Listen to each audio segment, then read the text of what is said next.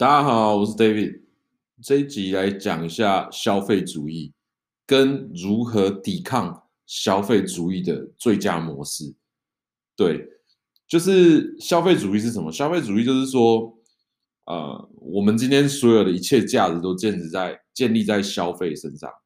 那之前有讲产品经理的工作嘛？产品经理工作就是把一个产品，呃，形塑不同的形象，对不对？加更多的。特色进去，然后把这个产品的价值拉高，让客户可以愿意更用更多的钱去付，去去购买这样的产品。对，那消费主义的呃这个这个环境下呢，有一个很好的产品，就是跟大家做分享，就是奢侈品。对，奢侈品的价值呢，都是定义在有钱人的的价值观下。就是这些有钱人觉得什么样的东西是有价值的，那你去追寻，对，所以基本上你看像呃年轻人啊，有一些或者是说我我自己好像老人一样，没有，就是有一些追寻名牌的哦，或是要面子的这种这种这种这种市场啦，对不对？那他追寻的这种，他追寻的就是别人的价值嘛，那所以他就是在这个消费主义底下的。最底层嘛，因为他永远都在追寻别人建立的价值啊。那今天如果我今天建立一个规则，对不对？我就是要你进来玩这个规则，那你也不是这个规则的制定者，你基本上就是很大几率就是输的嘛。对，因为大部分的人啊，百分之九十九点九的人都不是资本家。那资本家的话，资本家是什么？资本家就是今天你躺在那边。你就有一堆收入，对，你不用工作，你整天就是追寻你的嗜好，追寻你的人生。现在在这个社会下，如果你要不购买时间自由的话，你就必须得是资本家，不然的话，你就是用你的时间换取资本。那用你的时间换取资本这件事是对的，可是你没有必要去跟人家一起玩消费主义的这个游戏啊。对啊，因为那些消费主义的，呃，在消费主义的这个规则下制定出来高价产品都是虚幻的。因为那是有钱人认为的有价值，有钱人认为这个东西要用这个价值去买，可是他付出的价，他付出的价格，可能相对他相对他来讲是非常的低的。对，有一次我就是到那个中国出差了，那呃，我有去看我们的那个业务啦，然后我就想说，哇，为什么你的 配件都这么的屌？就是表像什么技嘉表啊，然后还有那个什么皮带啊，是 LV 的。啊，一些很奇奇怪怪的鞋子，就是中国人的那个品味，就是把所有的最贵的东西，对，把它装饰在自己身上，然后这样的话就代表它超贵的，因为他们很多人都在追寻消费主义。其实这也不能怪他们，因为他们整个社会就是这样，所以大部分都是玩这个游戏。那你要不要？要就是参与咖，那不要就是不要。基本上你就是没有办法去跟这些人玩游戏。好，那我们就假设我们去玩这个游戏的话，那玩这个游戏的话，你。真的要花这些钱去买吗？你可以，如果你今天有钱的话，你就去买，对，你就去跟他玩，你就成为这个食物链端的这个最顶层去做吧，对。但是你如果今天没钱的话，你要玩这个游戏，你就要知道是有明规则跟潜规则的。也就是明规则就是，哎，你去正版店买；那潜规则的话，就是去盗版店买。对，呃，你就可以，你就可以在这两个规则之中去获取你的最大利益。所以我就问那个业务说，哎。你这些东西是真的吗？因为我知道我们公司应该是没办法给到你这么高的薪水，对，那除非他就是自己有一些副业嘛，才有办法赚到这些钱。可是我看他每天都工作很认真啊，对，所以应该也不会有什么副业。所以我就问他说：“那这些东西怎么样？”他就跟我讲：“嗯，小兄弟你就不懂啊，我们这个是有潜规则的。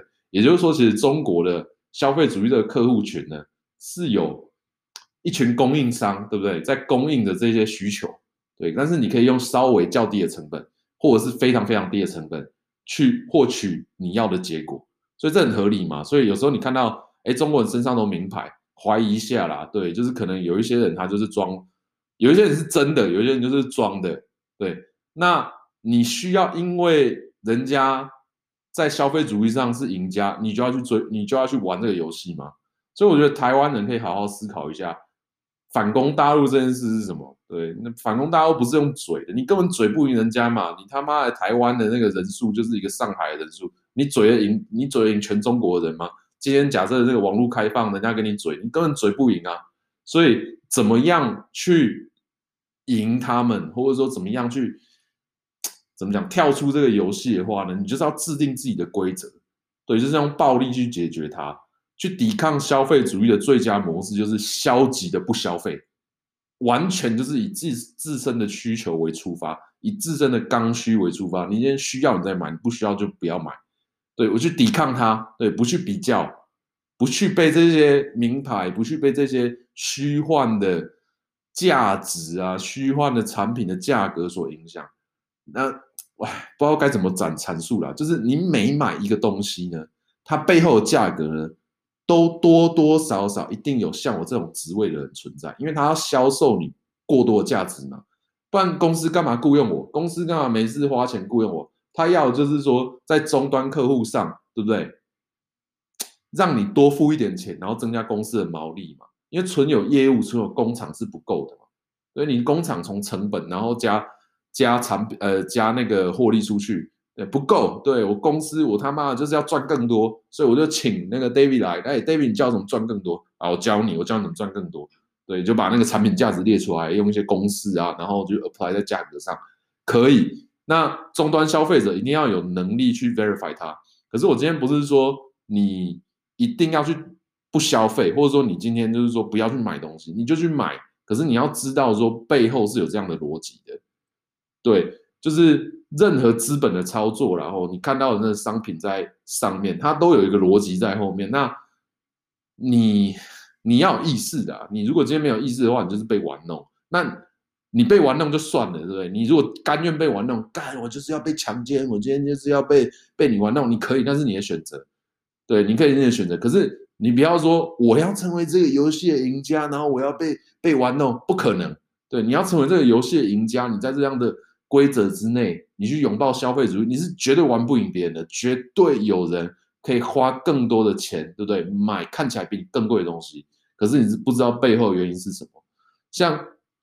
我觉得有一个呃很代表性的产业，就是像直销或者是酒店小姐，对，或者是像呃牛郎啊，对，这种这种让人家追寻梦想的呃地方，对不对？哈，为什么他们都要有一些好车，或是说好的、就是装饰品，让你感觉说他是在他是贵的，他是消费主义的赢家。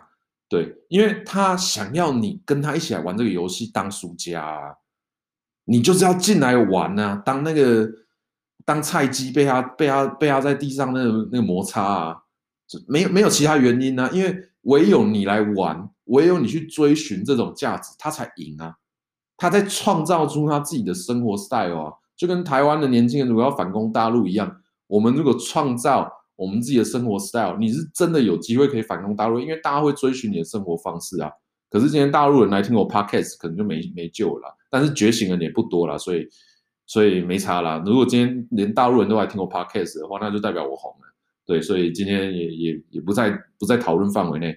所以我觉得抵抗消费主义最积极的方式就是消极的消费，完全不消费。对，就是整天。不是说当宅男，就是你去当社畜也好，你去工作也好，whatever，你你自己去，你自己去市场上捞钱也好，whatever。但是你所有花的每一分钱都是基于你的需求而出发，你是一个理性的消费者，对，你才有机会在这个游戏中多多少少有一些呃赢面。对，那刚刚讲要创造出最多赢面呢，就是要制定自己的规则。那我举一个例子好了，我举一个例子，我怎么创造那个，这就是用我的哲学来抵抗消费主义。对，我，我最近在，我最近在吃那个猪内脏跟牛内脏，因为那个法国他妈的猪内脏跟牛内脏那他妈超便宜的，我也不知道为什么，可能大家没人吃吧。可是有看那个皮塔哥哥，就是健身健身频道皮塔哥哥那个频道里面的，他就说其实内脏是有很多蛋白质。跟营养素的，那我就想说好啊，那我就去吃啊，然后我就买买两公斤的内脏回来，就一大盒两公斤，大概十欧，三百块台币。然后他那个肺叶啊、支气管啊、横膈膜啊、肝啊，基本上都帮你清洗过了，都有用那个醋啊，或者是一些我不知道它用什么，但是闻起来酸酸的，对，就是都洗过，然后看起来很干净，也没血水，对，然后我就觉得还不错，然后就买回来吃。那买回来吃之后呢，你也不是直接生吃嘛，干，你又不是你又不是野蛮人，对？你就加一些像是八角啊，或月桂月桂叶啊，或者是像一些草药啊，对不对？酱油卤它嘛。那我卤它之后呢，我就是卤了一大锅两公斤啊，干真的蛮好吃的。第一天蛮好吃的，然后第二天就不好吃了。妈，第三天我吃太多了，然后就生病了。对，然后真的就是那个内脏可能油脂太多，或者是说我不知道啦。但是我吃到后面我就觉得身体很奇怪，就是会晕晕的，然后背部很紧这样。我不知道是里面有有加什么东西，或是我或是那食物坏掉，但不可能我都有冰啊，所以。诶，为什么讲到这个哦？抵抗消费主义的那个最佳方式，对，没错，我就是要跟大家讲，我就是在法国呢吃猪内脏抵抗消费主义，对，就是我在反抗这个社会，我就是用，我就是吃猪内脏反抗这个社会，希望呢给大家一个一点参考。在台湾的话，猪肝应该是属于那个高级食品，应该是没办法，对，啊。抵抗消费主义啊，应该是不太可能啦。对，应该是不太可能啦。但是追寻资本的话呢，哎，感觉你也不要去追寻那些虚幻的东西啦。我觉得追寻资本最快的方式呢，还是念书啦。因为念书才是一个最明确提升你个人的这个呃，就是假设啦，你是一个产品的话，那你个人是一个产品，你追寻啊、就是有念书的话，对不对？代表你这个产品的价值是提高的，因为会有需求嘛。那当然，你可以说，哎，干妈很多人念书，哎，对啊，他妈很多人念书，但干他妈也很多人没念书啊，对，所以你就可以在那个有念书跟没念书之间创造出差异。那如果你是刚好有一点天分的，对不对？那你就去，你就去找一个领域，对不对？你就是钻研下去，一定有你的天空啦，一定有你的竞技场在啊，对，你就是你就去玩嘛。那最后有没有人机会请你？肯定是有啦。那你也知道，你要知道市场的。呃，需求是什么了？今天你不能去念一个是完全没有市场需求的，呃的专业啊。除如果你今天不是要钱，你就是纯研究的话，你想要创造出你自己的规则，那你刚好家里也有一些资金在支援你的话，那你就去，对，尽量去创造你的规则。所以为什么很多那种大师有没有？像那种学术大师啊，或者说那个历史名人啊、画家啊、艺术家，干他妈家里都有钱。其实他就是在讲我刚刚的逻辑啦，他在创造自己的规则啦，不在你们玩的规则之中啦，他创造自己的价值啊。但是不像我这么极端了，吃猪内脏其实更没屁用，他只是一个呃自我洗脑的一个 action 啊，妈就是想吃自己吃吃看，然后冠上那个抵抗消费主义的这样的名义，完全没意义啊。对，不要学习，对，大家还是要追寻自己的呃自己自己的自己的终极目标啊。今天你如果是一个。比如说，你很喜欢去爬山，你很喜欢去冲浪，对，你很喜欢养宠物，你很喜欢照顾照顾人，那你很喜欢教育，对不对，你很喜欢做晶片设计，whatever，做你喜欢的事，然后把它做到极端的话，最后一定会有价值出现，因为你做到最强的话，你基本上就可以制定你的规则，你就可以相对获得一些话语霸权。那我啊，假设你看，举我为例。我做 podcast 有意义吗？其实很难啦，就是你要你要成为话语霸权，骂那么多 podcaster，对不对？百灵果啊，或者是说骨癌啊，对不对？包括朋友在听的报道，笑人家根本你你其实你要真的打赢别人，有有几率的，不是没有几率，可是你只要做到两百级啊或五百级之后，人家真的有在听才才有几率。那你就是我做这个目的啦，就是因为我觉得时间很多，他妈每天在家工作，时间很多，真的时间超多的。对，以前以前在台湾工作，觉得干嘛下一个小时要干嘛？妈，下个半小时要干嘛？一堆饭局。对，我们就是在沉浸在那个消消费主义的纸醉金迷之中，对，完全完全不知道自我是自己要的是什么，那，失去自我。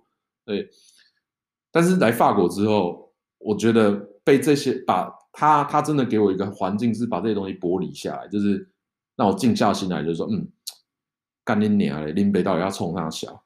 那我想一想之后，我发现就是，我觉得嘴炮啊，或者是说说服别人啊，或者是说客户分享啦，哈，或者说呃我个人的经验，如果对于大家是有价值的话，那我就继续讲。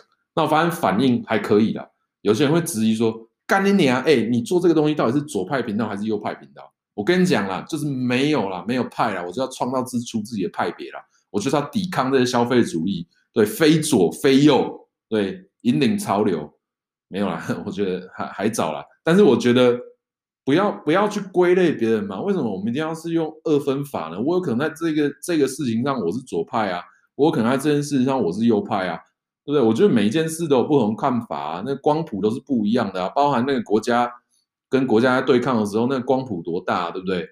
那你看好，我们就举中国为例，好，中国有非常非常右的人啊，他是以钱为主，把人当废物，你他妈的人都是我的工具，你就是我的耗材，有这种人呢、也有极左的啊，我觉得真的是在就是颂扬马克思主义啊，所有的农民工还有所有的劳工阶级，我都是要照顾他们，真的有这种人啊，真的有人带着梦想下乡的啊，我我有认识这种人啊，我觉得他们的理想都非常高尚啊。对啊，那台湾也有啊，台湾也有啊。你看台湾极右极左，台湾比较奇怪啦，有点像极统跟极独啦。可是这些光谱都存在啊，所以你每一个话题，你都不可能用一个立场去概括它啊。我觉得这如果还用这种方式去思考事情的话，我觉得可能可能要稍微长大一点啦。因为其实我觉得台湾的教育啦，像我觉得我觉得以前我最干就是选择题，因为我觉得选择题我选基本上都可以选到对。你就把那个极端值划掉，或者是说，就是选极端值，看他问的问题是什么，你就可以得到你要的答案。这都是让你智商降低的一个教育方式啊。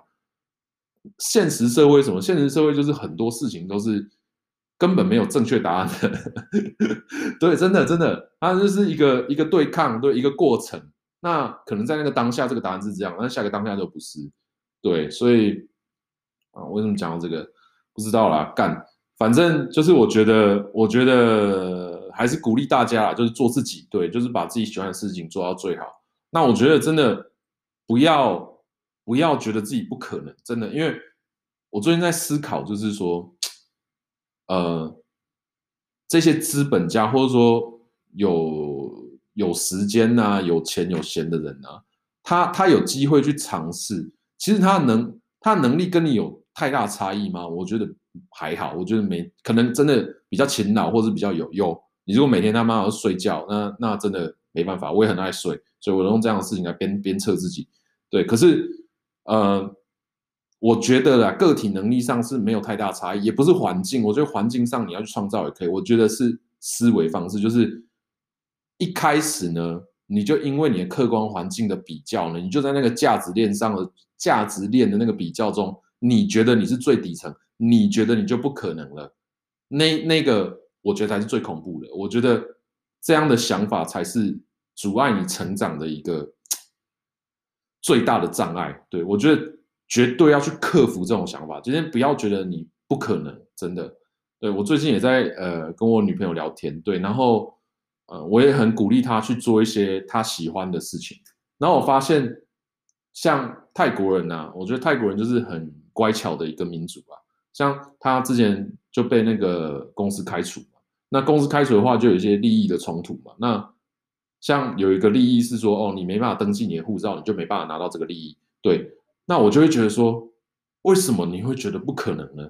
当然是有可能去拿到这个利益啊。可是他们一群空空姐呢，都认为真的拿不到这样的利益，就不去 fight。好，那事情过了也过了，所以我就跟他聊聊聊很久天，我觉得。不要觉得很多事情都是理所当然，很多事情都是不可能的。